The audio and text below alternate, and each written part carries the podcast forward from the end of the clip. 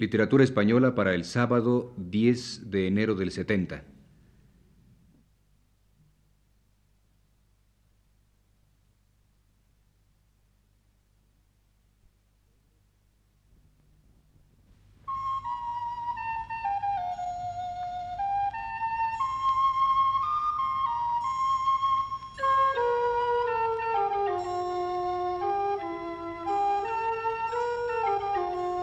Señoras y señores, les ofrecemos el programa Literatura Española, que prepara para Radio Universidad el profesor Luis Ríos.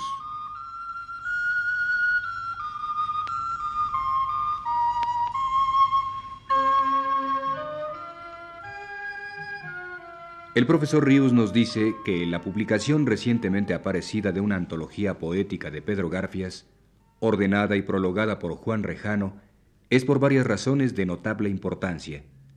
En primer término, porque a excepción de Primavera en Eaton Hastings, desde hace muchos años no se encuentra ninguno de los libros del poeta salmantino sevillano en las librerías.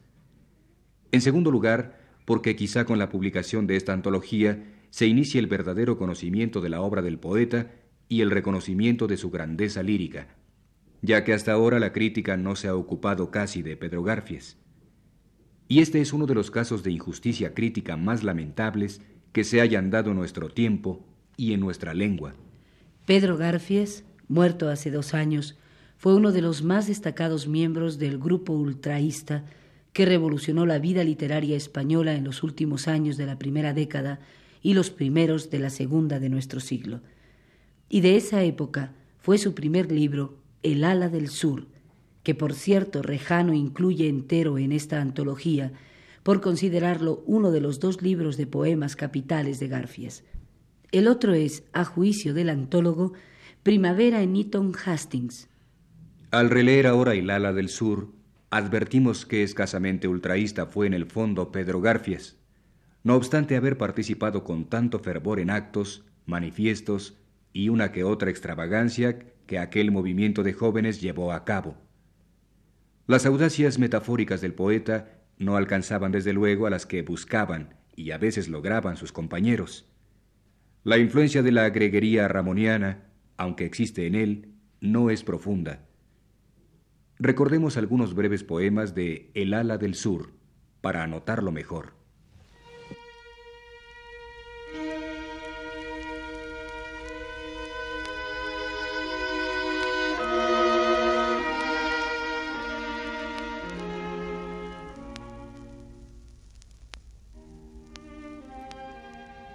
La carretera es recta como una vocación.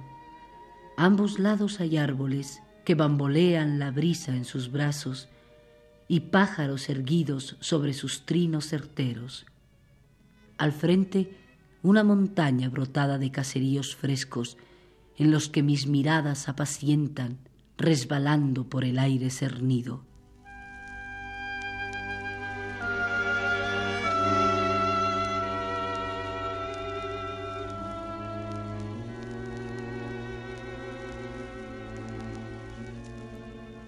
Los campanarios con las alas abiertas bajo el cielo combado.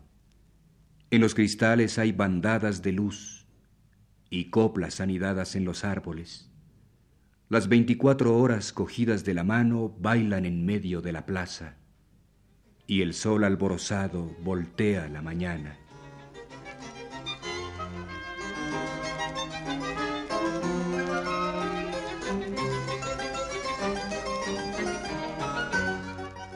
Infladas las mejillas, soplaba el viento en la llamita azul de la mañana. Por la llanura navegaban las colinas y los árboles prófugos volaban encendidos como globos. Sonreía el cascabel del alba, enredada en la luz, una estrella gemía rezagada.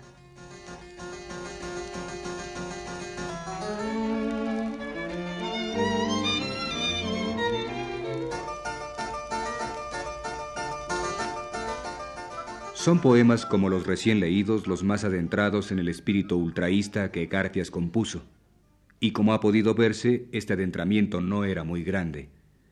Pero sobre todo fue una característica de la sensibilidad de Garfias lo que fundamentalmente le impedía identificarse de lleno con sus compañeros de grupo. Me refiero a su sentir y, en consecuencia, a su acento romántico. La subjetividad afloraba, por más que él pretendiese lo contrario, de manera vibrante a su palabra poética, y frecuentemente además ordenada ésta en formas tradicionales. Junto a los poemas recién leídos, en el ala del sur nos encontramos con este, por ejemplo, de únicamente tres versos, que es como una copla popular andaluza, como una soleá. Dice,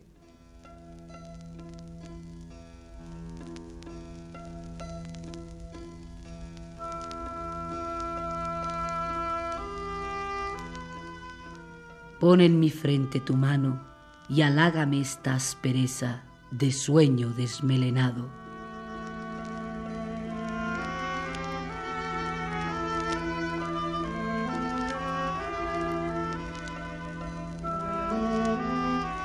Y también nos encontramos con esta otra copla, a la manera tradicional andaluza, que por otra parte tiene asimismo un acento bequeriano.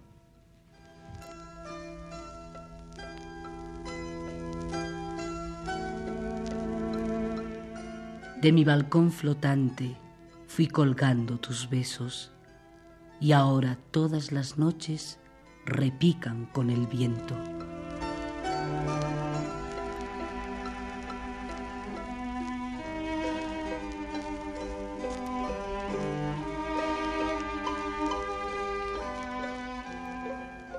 En poemas más extensos, también de forma tradicional, es interesante observar el intento de Garfias de acomodar a tales formas expresiones innovadoras de cuño ultraísta. En el romancillo de la despedida, por ejemplo, esto lo notamos, y de paso también una extraña inclusión en el mismo de un clima romancístico próximo al estilo de Juan Ramón Jiménez. Dice así el romancillo de Pedro Garfias.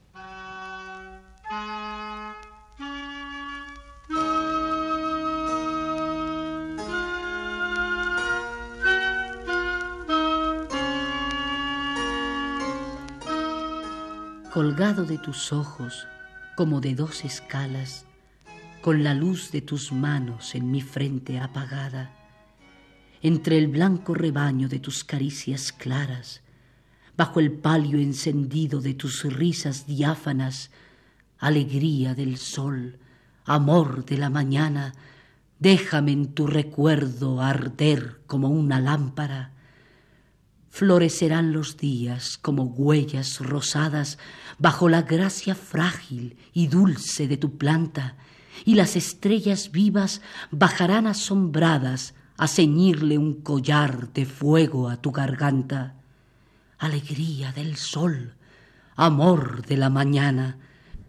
Los pájaros de oro desde las verdes ramas te tenderán extáticos sus redes de diana y los senderos trémulos fulgirán como espadas cuando los reverbere la luz de tus miradas. Alegría del sol, amor de la mañana, colgado de tus ojos como de dos escalas, déjame en tu recuerdo arder como una lámpara.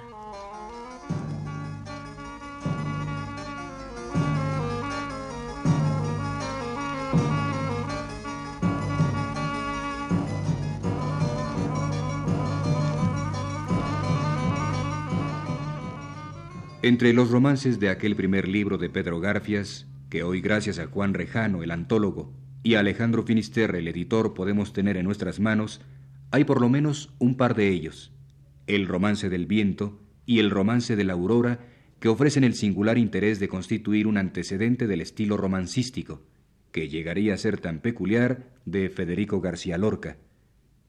Escuchemos el segundo de los dos romances mencionados para terminar con su lectura el programa de hoy.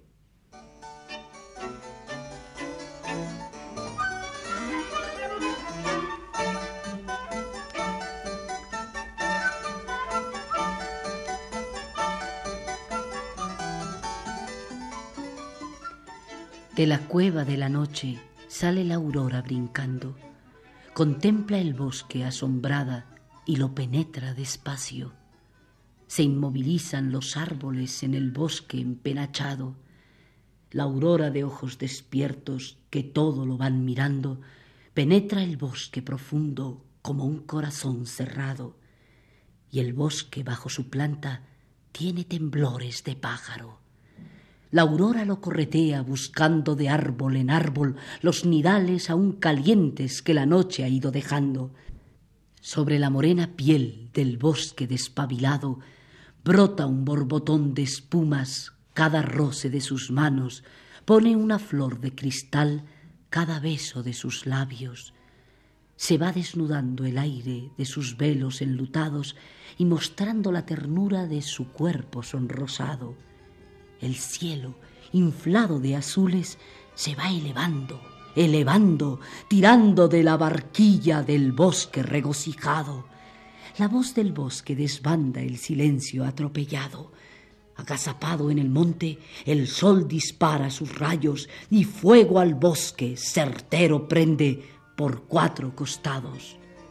En la hoguera matinal, bajo el cielo desplegado, la aurora, loca de llamas, consume sus arrebatos.